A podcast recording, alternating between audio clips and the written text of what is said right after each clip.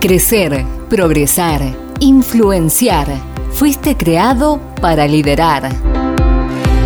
Te damos la bienvenida al podcast de liderazgo y propósito con Pablo Herrera.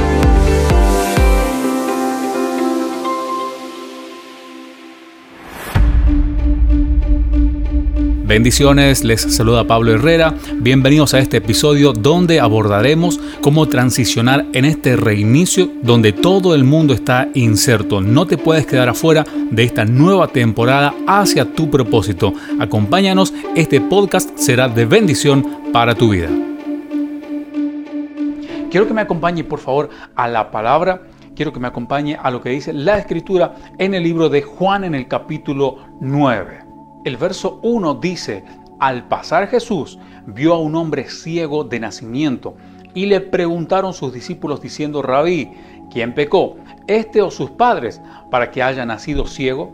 Y Jesús les respondió, no es que pecó este ni sus padres, sino que para que las obras de Dios se manifiesten en él.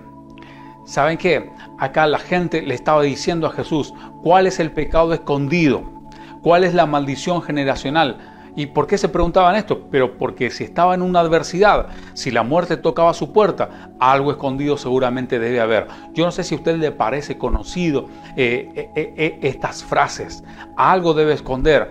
Si está así es porque algo está pagando. Sabe que muchas veces a lo mejor hay cosas, hay rebelión, muchas veces hay eh, eh, cosas que tienen que ver con puertas abiertas en el pasado que Dios te tiene que liberar, Él te tiene que corregir y restaurarte, pero muchas veces tú no encuentras explicaciones, tú eres un hombre íntegro, una mujer honrada, sirves a Dios, eres fiel y hay una situación que estás pasando que no hay explicación. Déjame decirte que en toda situación para los hijos de Dios hay un milagro en puerta. Eh, eh, en toda situación Dios se va a manifestar con poder y con gloria. No necesariamente porque a lo mejor haya algo en el pasado o sí. Pero acá yo quiero centrarme en esta palabra de reinicio, en esta palabra de recomienzo. Muchas veces nos es más fácil escuchar las voces que quieren traer nuestro pasado al presente. Muchas veces es más fácil escuchar aquellas voces proféticas, entre comillas, porque de profeta no tienen nada, al menos profetas de Dios. A veces es más fácil escuchar esas voces proféticas que te dicen, yo sabía que iba a pasar eso. Yo sabía que aquella persona eh, le iba a ir así. ¿Sabes por qué? En el fútbol se utiliza la siguiente frase, con el diario del lunes, todos son eh, expertos, todos son técnicos. ¿Qué quiere decir? Cuando alguien ve una situación, dice, ah, yo sabía que andaba en algo, yo sabía que yo te dije, yo lo había soñado, dice alguno por allí. Pero sabes qué?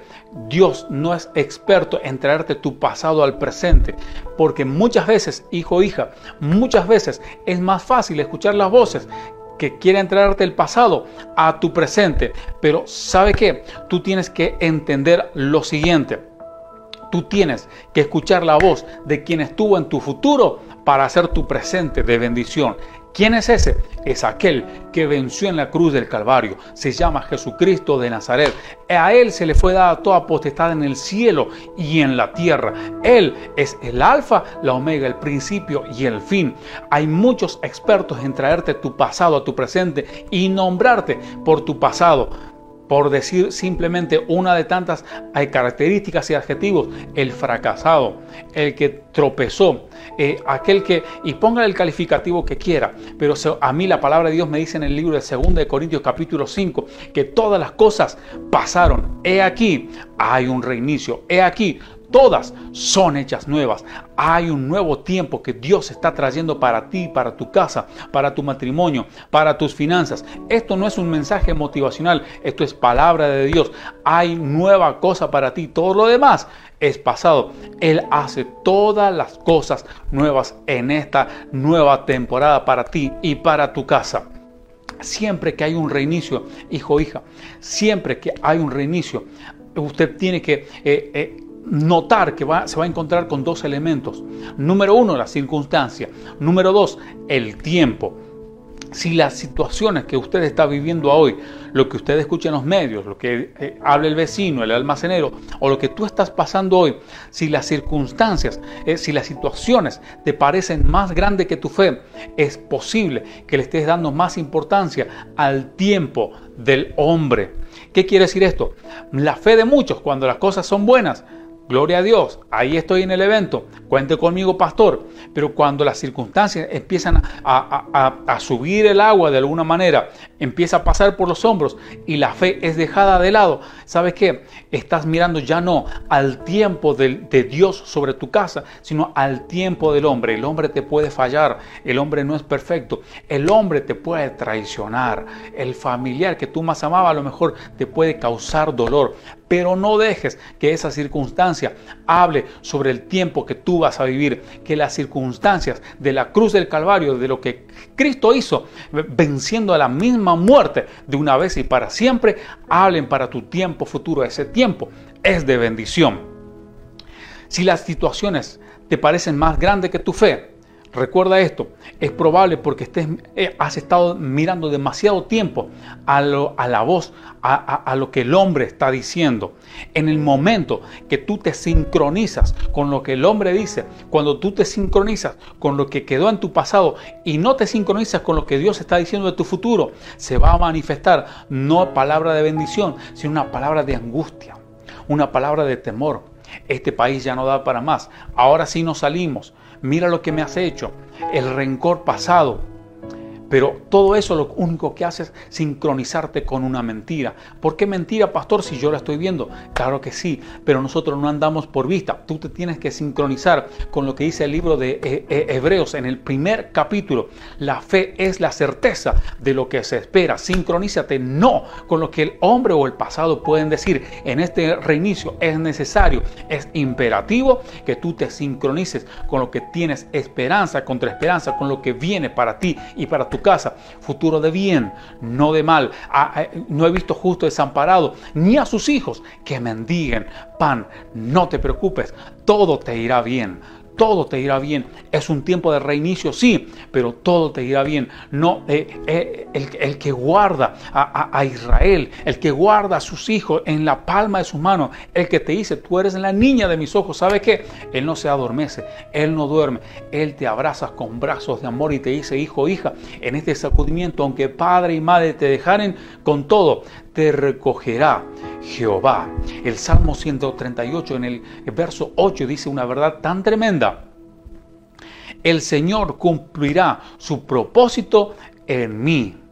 Eterna, oh Señor, es tu misericordia. No abandones las obras de tus manos. Cuando usted declara que está mal, que ya no puede más, que este año 2020 es el peor año de todos. Cuando usted declara esto, ¿sabe qué? Usted se desincroniza con el cielo y se sincroniza con una mentira. ¿Por qué le digo mentira?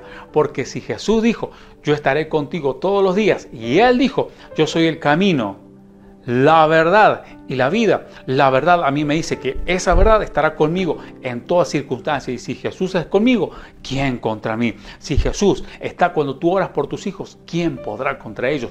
¿Quién podrá con tu matrimonio? ¿Quién podrá con tu ministerio? Alguien que pudiese decir amén.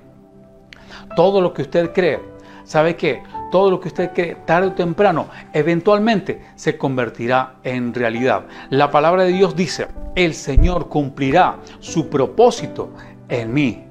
No lo haré yo, no lo hará mi sueldo, no lo hará mi conocimiento. Todo eso es herramienta y recurso, pero el Señor, Dios, el Dios de Israel, aquel que es el príncipe eh, de los pastores, rey de reyes, señor de señores, cumplirá su propósito en ti, en este sacudimiento global, en este reinicio. No será eh, un benefactor, no será un gobierno de turno, ni siquiera será, ¿sabe qué? La palabra más poderosa que el hombre te pueda dar será el Señor, que cumpla su propósito en ti.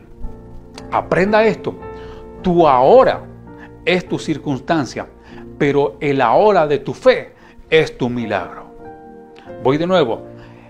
Tu ahora es tu circunstancia, lo que usted puede ver con los ojos naturales. Pero cuando usted activa su, vista espiritual, no pone la mirada en lo que perece, sino en lo eterno, ¿sabe qué?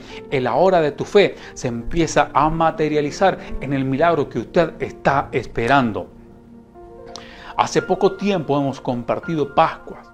Hace poco tiempo hemos disfrutado de, de las fiestas de las Pascuas o del Pesaj.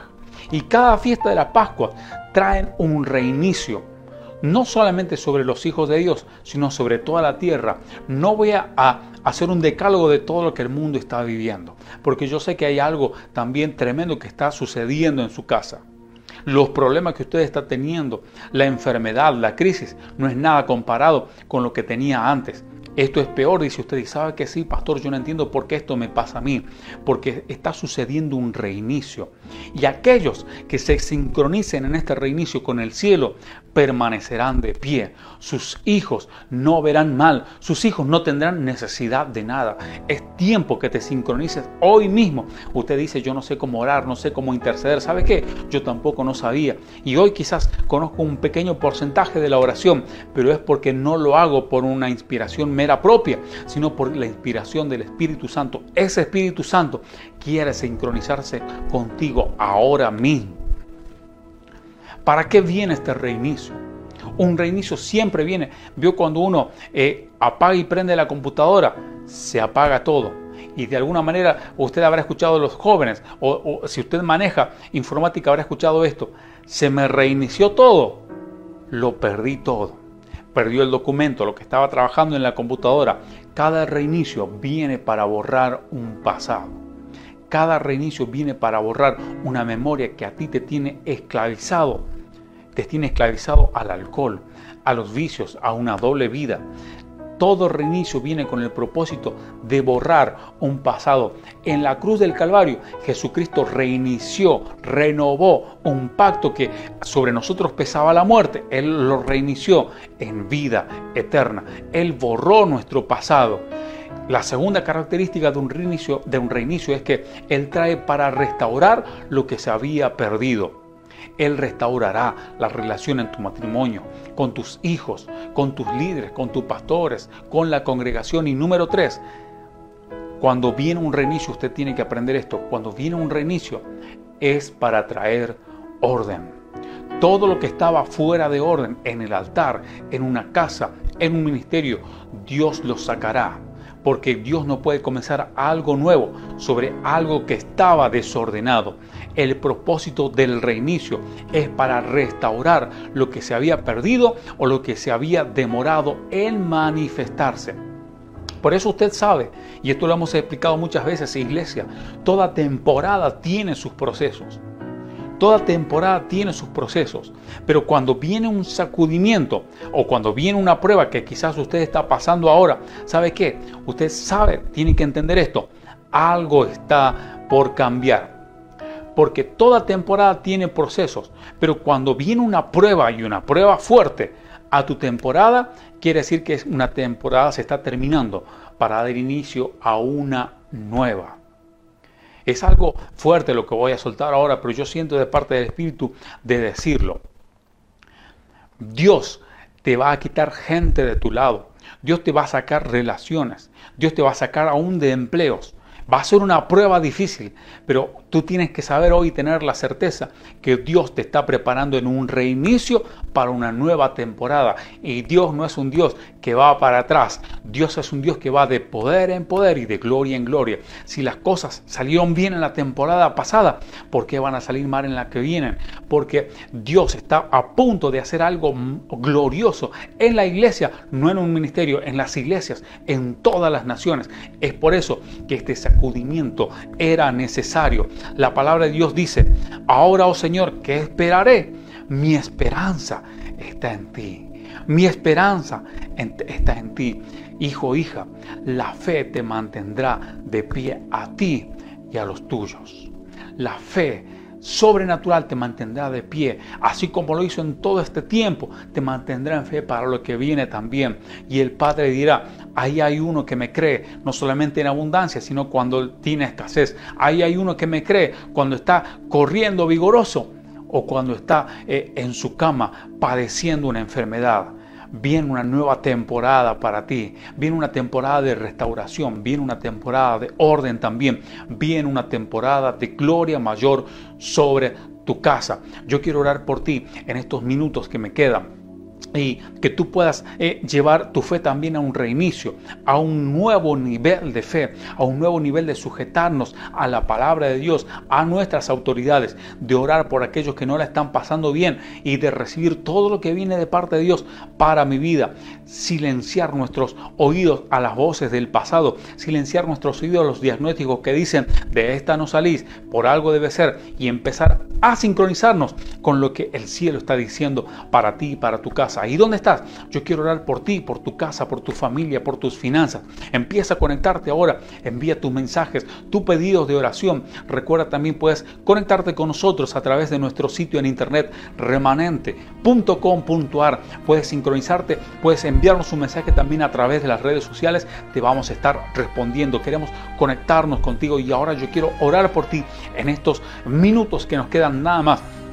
Padre, en el nombre de Jesús, yo me uno, Señor, con los intercesores de esta casa, en las naciones también, para declarar un milagro, Señor. Se inicia en esta nueva temporada. La prueba no podrá voltear a tus hijos. Las pruebas, Señor, eh, están demarcando que viene una nueva temporada y en el nombre de Jesús declaramos, Señor, que nuestro pasado no define nuestro futuro.